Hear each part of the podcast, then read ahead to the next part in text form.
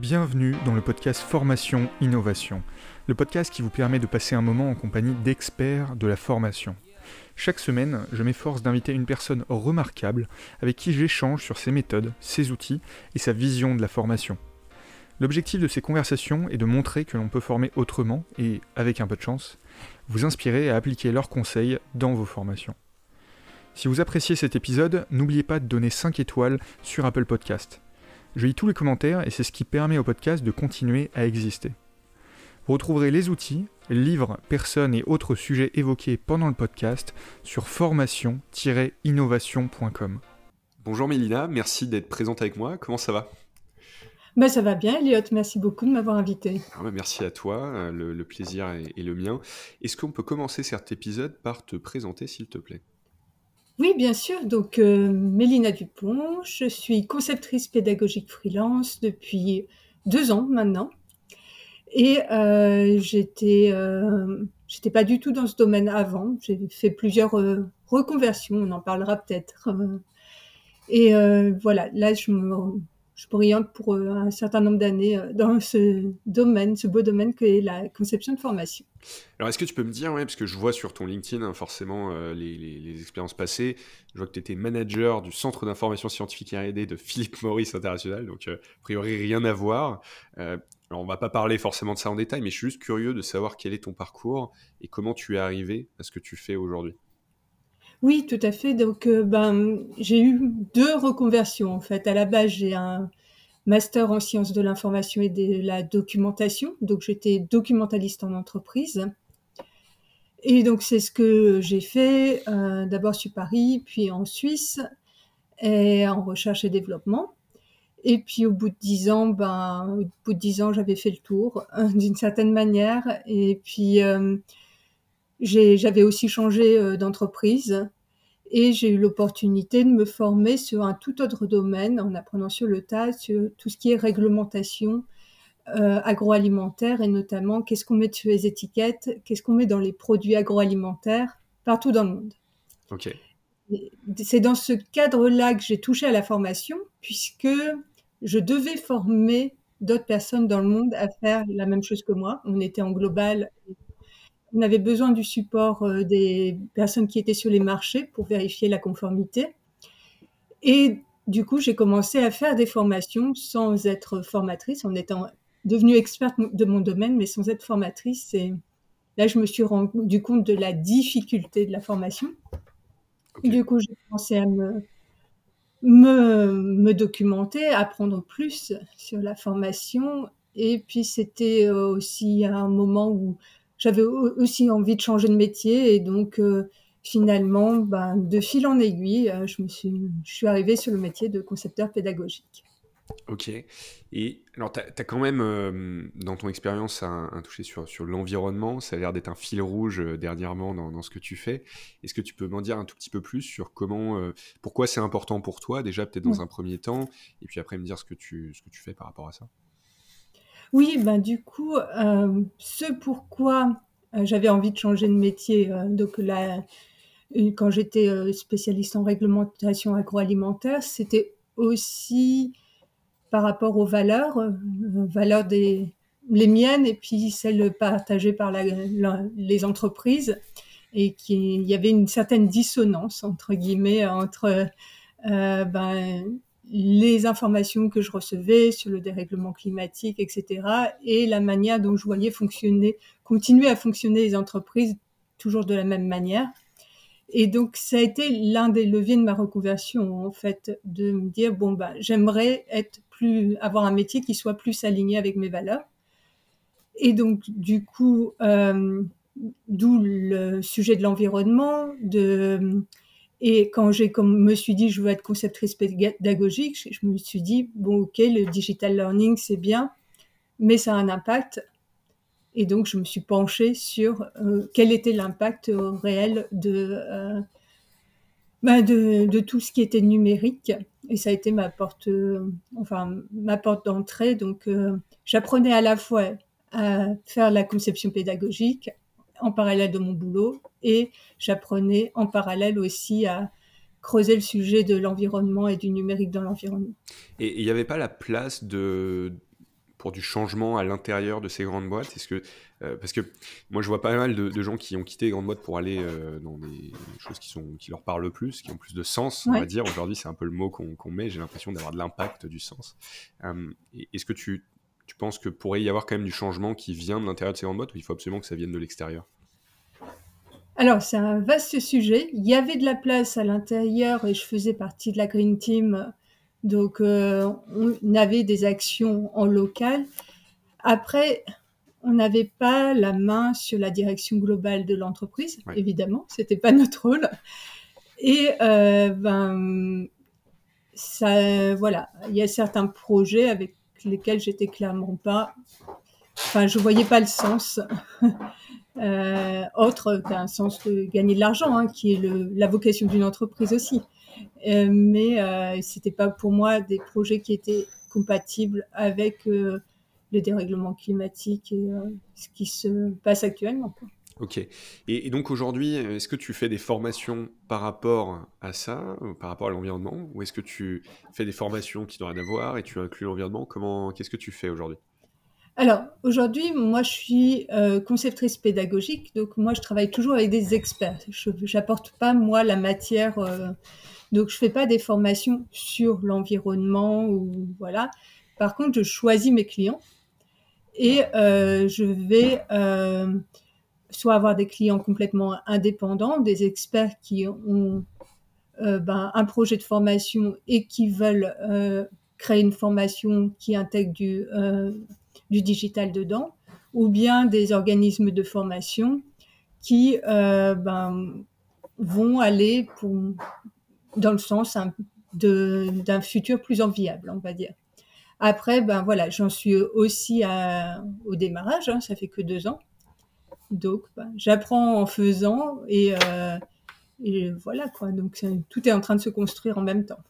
Et tu as l'impression que c'est plutôt bien reçu aujourd'hui, euh, qu'il y a, un engouement? Est-ce que tu, sens? Parce que j'ai l'impression qu'on on dit toujours que les choses vont mal, mais au final, on voit par exemple qu'en France, euh, euh contrairement à ce qu'on pourrait penser, la consommation de viande augmente. Donc en fait, il y a ce qu'on a l'impression qui se passe et puis il y a ce qui se passe réellement. Est-ce que tu vois quand même des entreprises qui arrivent à s'engager et, et, est-ce que euh, ces petites entreprises arrivent à en, en encourager peut-être les plus grosses à, se bouger un peu ou, pas? Alors, bah, il y a un mouvement de fond parce que la réglementation se met en place de toute façon. Euh, et pour avoir travaillé dix ans dans la réglementation, je sais que c'est un levier puissant pour faire bouger une entreprise. Et euh, dans ce sens-là, oui, ça va être de plus en plus un enjeu. Pour l'instant, honnêtement, c'est pas un enjeu central. C'est très à la marge et moi, quand j'interviens, c'est pas le sujet central et je fais plus de la sensibilisation euh, je mets en alerte etc mais c'est c'est pas encore le sujet central mais de plus en plus euh, ben, dernièrement j'ai travaillé sur un appel d'offres parmi euh, enfin pour un organisme de formation mais parmi les choses qu'on devait fournir c'était l'impact environnemental de la formation parce que le client doivent, dans son rapport RSE, prendre en compte l'impact environnemental de tout ce qu'il fait. Donc ça commence à venir. Et on arrive à mesurer efficacement euh, ces impacts? Parce que c'est vrai que moi, par exemple, euh, donc admettons, je prends EduSide, on fait des formations avec nos clients parce qu'on va les former à l'outil. Euh, comment je mesure l'impact de ma formation?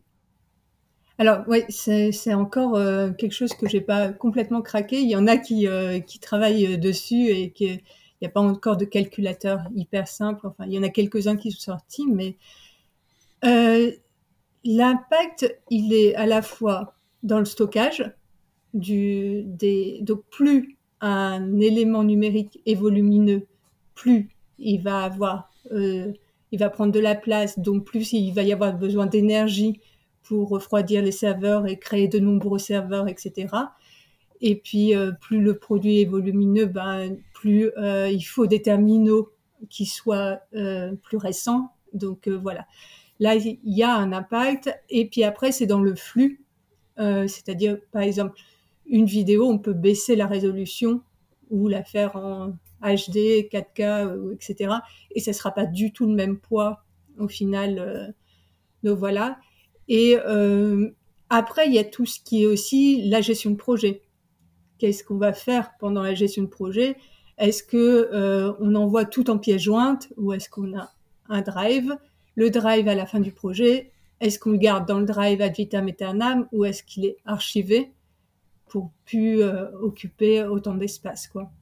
Donc c'est c'est une réflexion d'ensemble, avoir conscience en fait de qu'il y a un impact et quels sont les petits leviers qu'on peut activer, euh, petits ou gros, sachant que le plus gros levier qu'on a, c'est euh, dans la phase de conception, avant même de passer à l'action, de réfléchir à ce qu'on veut faire.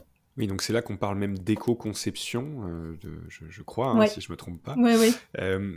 Qu'est-ce, que ça, qu'est-ce que ça veut dire et surtout, quelles mesures je peux, je peux prendre? Quelles sont les astuces que je peux appliquer directement Là, imaginons que moi, je suis responsable d'un organisme de formation, je fais des formations en ligne, en présentiel qu'est-ce que je peux faire pour euh, essayer de diminuer mon impact quand je conçois mes formations? Bah Déjà, se demander si la formation est vraiment utile. D'accord. C'est la première question à se poser. Euh, euh, voilà, est-ce que c'est le meilleur moyen d'arriver au résultat qu'on veut attendre Puisque généralement, une formation, c'est juste un vecteur, mais il y a un objectif derrière, donc se poser la question de l'objectif.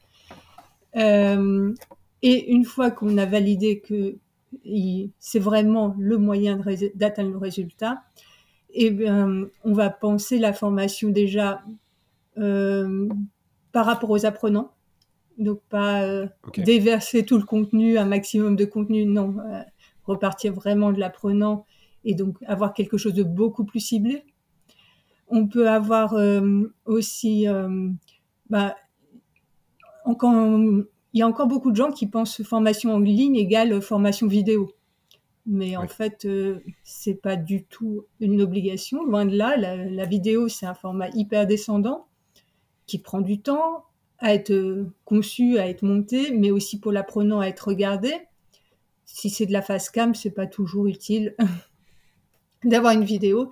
Donc, penser sa conception en la faisant diversifier et du coup, ben, en mettant l'apprenant en action, et pour ça, il n'y a pas euh, forcément d'avoir des besoins de support hyper lourds ou bien hyper sophistiqués, mais de penser vraiment la, euh, le passage à l'action, le cas pratique pour qu'il amène quelque chose chez l'apprenant. Donc c'est euh, les leviers qu'on peut utiliser pour éco-concevoir et après dans la réalisation elle-même, dans la mise en outil, bah, il y a le poids des images, le poids des vidéos, euh, les, la manière dont on va euh, coder proprement le e-learning pour qu'il puisse être repris et maintenu derrière par quelqu'un d'autre, parce que tout l'enjeu, c'est quand on met une place une formation, c'est qu'elle soit durable et donc qu'elle soit entre guillemets euh, réparable ou qu'on puisse la mettre à jour. Et donc voilà, il faut penser vraiment la chaîne de bout en bout pour amener une circularité plutôt qu'une linéarité. En fait. C'est fascinant parce qu'en fait, tout ce que tu viens de dire, alors peut-être à une ou deux exceptions près, par exemple le passage de la mm. vidéo au texte n'est peut-être pas dans ce cas-là, mais euh, finalement c'est des bonnes pratiques pour, euh, pour, tous les business, euh, même de manière générale. donc ça veut dire que est-ce qu'on est capable de plus opposer euh, rentabilité ou efficacité et euh, écologie, éco-conception aujourd'hui, où il y a toujours quand même euh, une difficulté là-dessus? Est-ce que, en gros, la question c'est est-ce que c'est une difficulté de, compréhension, donc il faut éduquer les gens par rapport à ça, ou est-ce que c'est il y a vraiment une difficulté de passer de quelque chose qui n'est pas éco-conçu à quelque chose qui est éco-conçu?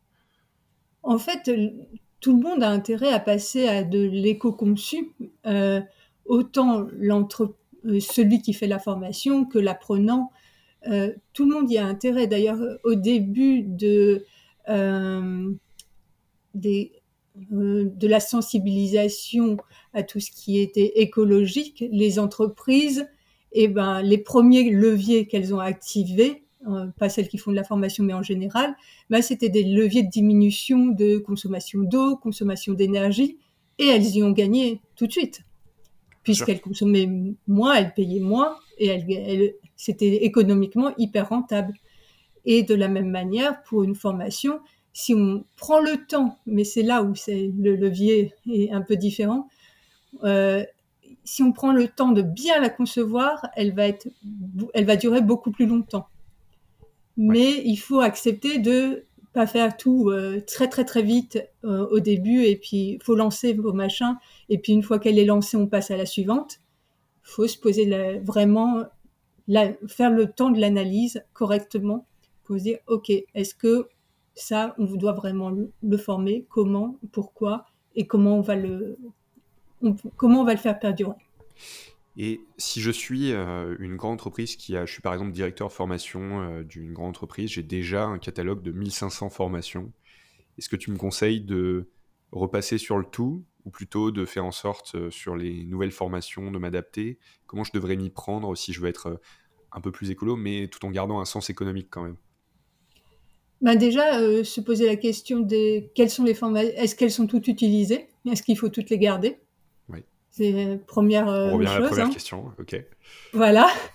Euh, et puis, euh, quelles sont du coup celles qui sont les plus utilisées, qu'il va falloir faire évoluer de toute façon? Et du coup, pourquoi pas les repenser euh, parce qu'il y a derrière une rentabilité et elles vont durer dans le temps. Donc les faire durer le plus longtemps possible. Et pour prendre les bonnes décisions, du coup récupérer beaucoup de données euh, d'évaluation, aller au-delà du questionnaire de satisfaction, aller vraiment à la rencontre des entreprises, qu'est-ce qui a marché, qu'est-ce qui n'a pas marché, et puis repenser vraiment euh, la formation. Après, pour euh, un OF qui vend que des formations vidéo, bah, ça va être compliqué. Hein, pour. C'est sûr. Ouais, ouais. Donc là, la première question de savoir si tout est utilisé est forcément déjà plus peut-être la plus importante, mais, mais peut-être la dernière à se poser finalement. bah oui, c'est vraiment. C'est sûr. Ok, mais on est quand même dans une logique de 80-20 finalement, de dire on va d'abord identifier là où il y a du travail à faire, là où on peut arrêter de faire des choses, éliminer euh, ce qui est inutile, euh, donc plus que vraiment tout transformer, parce que je pense que, alors c'est peut-être que mon ressenti, mais j'ai l'impression que souvent euh, quand on parle de, ces sujets-là, c'est oui, mais ça demande beaucoup de travail, mais en fait peut-être que ça va diminuer le travail de ce que je comprends. Donc c'est peut-être une bonne chose finalement. Bah, en fait, si on fait une, faire une formation, ça prend beaucoup de temps. On va pas se le cacher. Mais en fait, si on ne la fait pas durer super longtemps, en fait, c'est beaucoup de temps investi pour un temps très court d'usage. Bien sûr au final, c'est pas du tout efficient. C'est sûr. Et alors, j'aimerais bien qu'on vienne un tout petit peu plus en détail sur une de tes activités, donc 1.5 degré learning. Est-ce que tu peux m'en parler un petit peu, me dire ce que c'est? J'aimerais bien que on, découvre ça ensemble. Enfin, tu me oui, donc c'est un collectif donc euh, de pédagogues engagés, euh, mais c'est c'est un collectif de réflexion. Euh, D'accord. Donc, euh, il a été euh, mis en place par euh, trois personnes, donc Jérôme, Amandine et Diana, qui portent le projet depuis très longtemps. Et moi, je l'ai rejoint il y a, il y a quelques mois, il y a, au début d'année 2023. Et l'objectif, c'est qu'on s'est fixé en tant que collectif pour l'instant, c'est de travailler sur tout ce qui était le low-tech, comme porte d'entrée. Donc, euh, ça a déjà été documenté par euh, des euh, chercheurs et nous, on va l'analyse du point de vue de la formation. Alors, ça veut dire quoi, low-tech Et du coup, qu'est-ce que vous en faites dans la formation Donc, low-tech, c'est ben, diminuer tout ce qui va être la, le, le, digital, en fait. Donc, le digital ou le côté technique, euh, l'apport technique. Donc, euh, il y a des grands critères qui ont été mis en, euh, en exergue. Donc, par exemple, la pérennité, la sobriété, il m'en manque, enfin, il y en a neuf, et on a commencé à travailler sur trois pour l'instant. Et du coup, on, reprend la définition qui a été faite pour euh, le monde en général et on essaie de voir comment on se l'applique euh, à la formation en particulier et quelles sont les questions qu'on doit se poser justement pour aller vers quelque chose de plus en plus vertueux dans la création de formation. D'accord. Et, donc, euh, juste que je comprenne bien, donc par exemple, plutôt que d'utiliser une plateforme comme Kahoot ou Clap pour faire un jeu, vous allez plutôt faire un jeu euh, physique, c'est ça ou... Alors, les solutions, on n'y est pas encore. là, on est en train d'analyser bah, les, les, grands leviers. Ça peut être de, voilà, se dire est-ce qu'on a besoin vraiment d'un outil pour euh, engager à ce moment-là euh, les apprenants La réponse peut être oui, la réponse peut être non, mais en fait c'est la prise de conscience que ok, à chaque fois qu'on utilise un outil, il va y avoir un impact. Donc euh, par exemple pour nos nos brainstorming dans, avec 1.5 Learning, on utilise par exemple Excalidro, qui est un tableau blanc. D'accord. Donc on utilise des outils euh, digitaux. Mais Excalidro a une particularité. Déjà, il est open source. Il y a, il y a un seul stockage de tableaux blancs en ligne. Après, les tableaux, ils sont à stocker sur les ordinateurs en individuel. Donc, euh, les archives ne restent pas en ligne, par exemple. Et euh, donc, bah, il n'y a pas un serveur qui est en train d'accumuler les tableaux blancs de tout le monde dans le monde et de les stocker alors qu'on n'y a été qu'une fois et qu'on n'y retournera peut-être jamais. D'accord. Et en quoi le fait que ce soit open source est une bonne chose par rapport à ça? Alors, open source, là pour le coup, c'est euh, par rapport à la démarche en général d'amélioration continue et du fait que ce soit pas verrouillé ou bien qu'à un moment ils ne ils disent pas ah bon ben ça ne marche plus que sur les systèmes d'exploitation euh, des dernières générations et donc vous devez changer votre ordinateur parce que sinon vous ne pouvez plus avoir accès. Je comprends, ok, ça marche. J'aimerais maintenant qu'on parle un tout petit peu des, méthodes que tu appliques euh, concrètement. Mm. Euh, je, sais que tu utilises la méthode ADI, la méthode Kirkpatrick on va peut-être pas rentrer dans le détail, ceux qui sont euh, curieux de ça iront regarder euh, ce, que, ce que ça veut dire. Il y a eu un épisode avec un, expert Patrick d'ailleurs sur euh, formation et innovation également. mais cela dit, est-ce qu'il y a des, outils ou des méthodes un peu innovantes que, tu utilises, que ce soit écolo ou pas hein, d'ailleurs, mais mmh. que, tu aimerais partager? Donc voilà, moi quand je, je me suis formée, j'ai eu à cœur de me réapproprier ces outils et donc de réapproprier à la fois les outils de conception pédagogique et les outils, euh, enfin, la réflexion environnementale euh, de laquelle je me nourrissais. Et donc, euh, j'ai rassemblé un peu les deux avec, dans un concept que j'ai nommé perma-formation, où je me suis inspiré des grands concepts de la permaculture pour voir comment les appliquer dans la, euh, dans la formation, la conception de formation. Donc, le cycle, il est à peu près le même que Adi. Hein, je n'ai pas réinventé la roue, mais j'ai injecté ben, des réflexions qui venaient de la permaformation. Donc, euh, notamment, ne pas produire de déchets, c'est un des, grands principes. Et donc, ben, ça euh, je l'utilise notamment quand je crée ou quand je conçois. Il y a aussi les principes de gérer l'énergie. Ça, c'est un concept qui est super important euh, en, en permaculture, de savoir d'où vient l'énergie, l'eau, euh, le, soleil, etc. Et donc en formation, ben, ça se, faut comprendre où est l'énergie de l'apprenant. S'il a une énergie haute, une énergie basse par rapport à la formation, mais aussi l'énergie du formateur comment on va gérer la formation de bout en bout à la fois pour l'apprenant et pour le formateur. Et puis derrière, bah, il y a l'énergie des outils qu'on utilise. Donc c'est c'est rien de révolutionnaire, c'est plus des euh, des focus, enfin des des filtres qui me permettent de réanalyser ce que je suis en train de faire au fur et à mesure de, de la conception, en me disant est-ce que je me suis posé telle et telle question et ça met en lumière des fois certains points que on peut avoir tendance à oublier. Ok. Alors j'ai une question un peu générale, c'est si on a toujours cette optique de, faire moins et de réduire, et enfin de faire moins. J'entends hein, donc euh, essayer d'être le, plus éco-conçu euh, possible. Euh, comment on, associe ça avec le, fait d'innover quand même? Parce qu'on doit, mine de rien, avancer, trouver des nouvelles méthodes. et est-ce qu'on est qu'on y arrive aujourd'hui à faire un peu des deux Ou est-ce qu'il faut d'abord faire l'un puis faire l'autre? Vaste question. Alors, par exemple, innover, c'est faire différent. Et euh, là, l'un des points sur lesquels je commence à réfléchir maintenant, c'est l'économie de la fonctionnalité. Je ne sais pas si tu en as déjà entendu parler. Donc, euh, c'est euh, quelque chose euh, qui est utilisé de plus en plus comme un levier. Au lieu de vendre des produits, donc l'économie générale, c'est on vend un produit, on produit, on vend, et c'est le consommateur qui va gérer son produit. L'économie de la fonctionnalité, c'est on vend l'usage d'un produit. D'accord.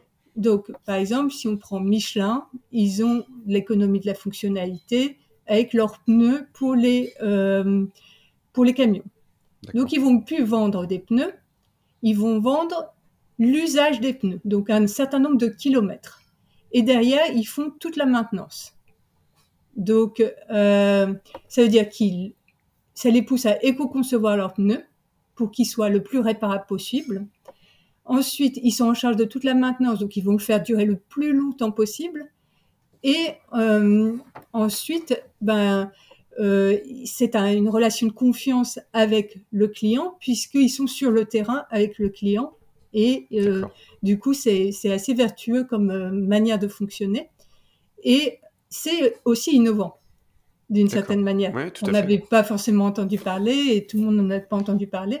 Et en formation, ça pourrait se transposer en disant euh, je, client, je vous vends pas une formation, je vous vends le résultat que vous voulez atteindre. Donc, je mets en place le dispositif pour m'assurer qu'il y a un transfert sur le terrain des compétences que vous voulez euh, voir euh, transposer.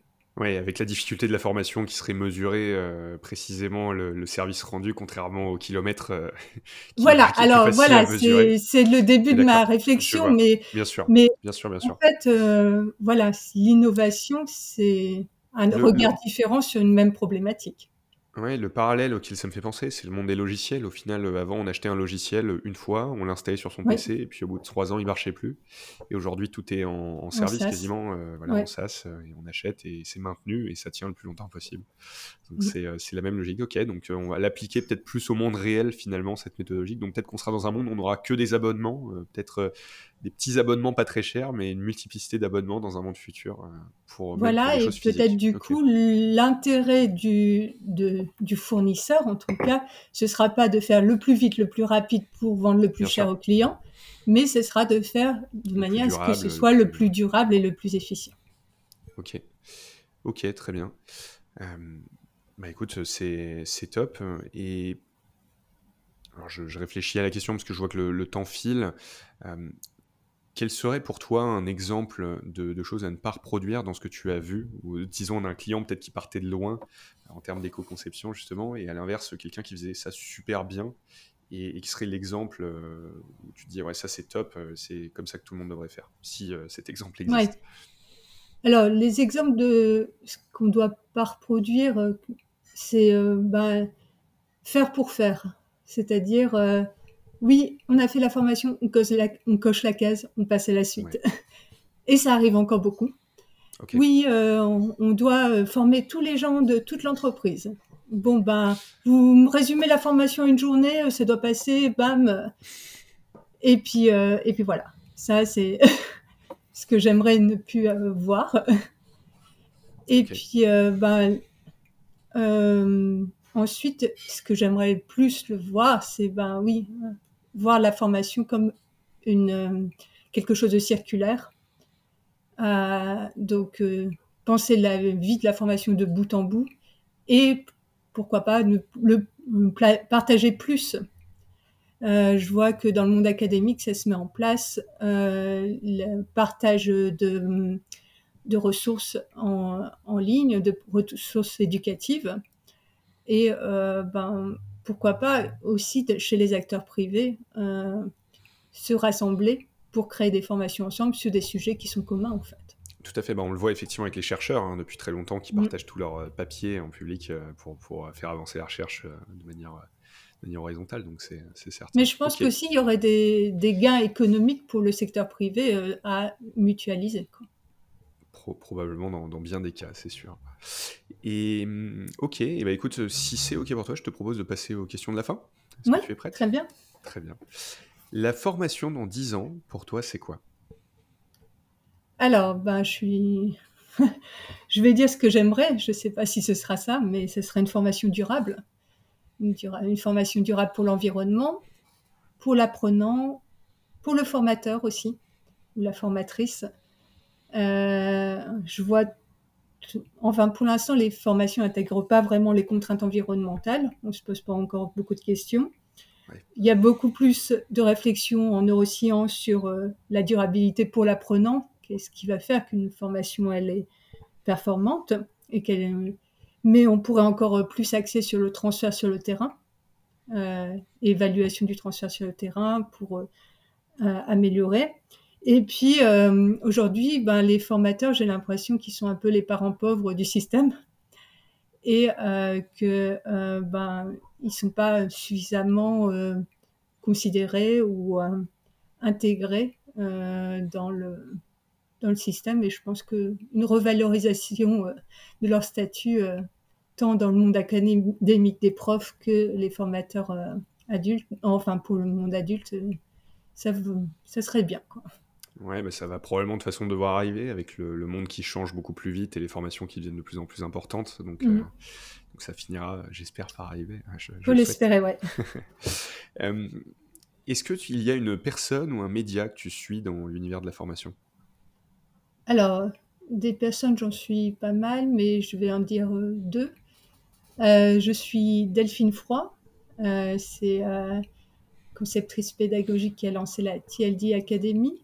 Euh, donc, euh, c'est euh, une formation que j'ai suivie avec elle pour se lancer en tant que freelance quand on est concepteur pédagogique et qu'on veut se lancer dans le monde du freelancing. Et donc, bah, c'est elle qui m'a aidé à bah, créer mon offre, à me lancer. Et donc, bah, je continue à la suivre, hein, c'est normal.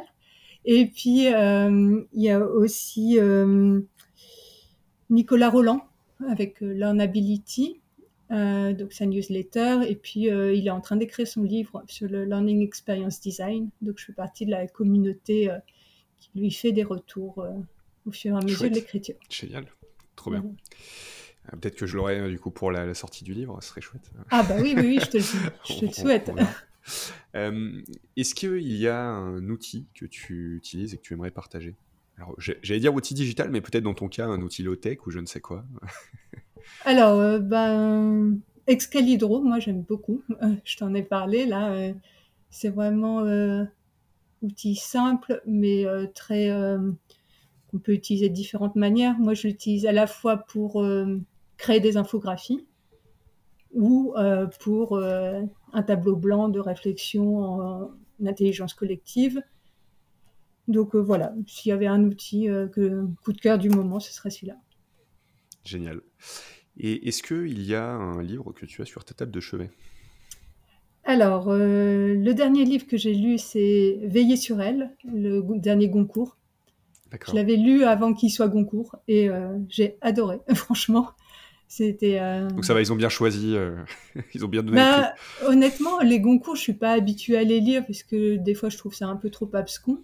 Euh, mais là, c'est une fresque historique au début du, enfin, première moitié du 19e siècle en Italie. Et, ça se lit vraiment très très bien. C'est hyper, enfin, hyper bien écrit et très engageant.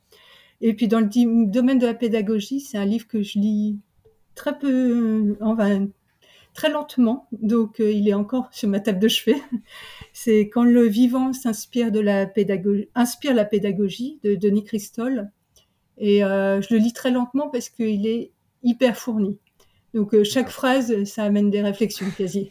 Alors ça va pas vite, mais voilà. Il faut le temps de digérer, d'appliquer, et après on y revient un petit peu. Bah, plus tard, ça amène à beaucoup de réflexions parce qu'il s'inspire de comment fonctionne la nature et puis il pose des questions et puis du coup ça amène à, se poser Donc, comment la nature apprend, c'est ça? Euh, Non, comment la nature fonctionne en général et du coup par le principe de biomimétisme, comment nous on pourrait euh, l'appliquer à la formation, quoi. D'accord, génial. J'irai regarder ça. Et est-ce qu'il y a un endroit où on peut te trouver digitalement plutôt, je suppose?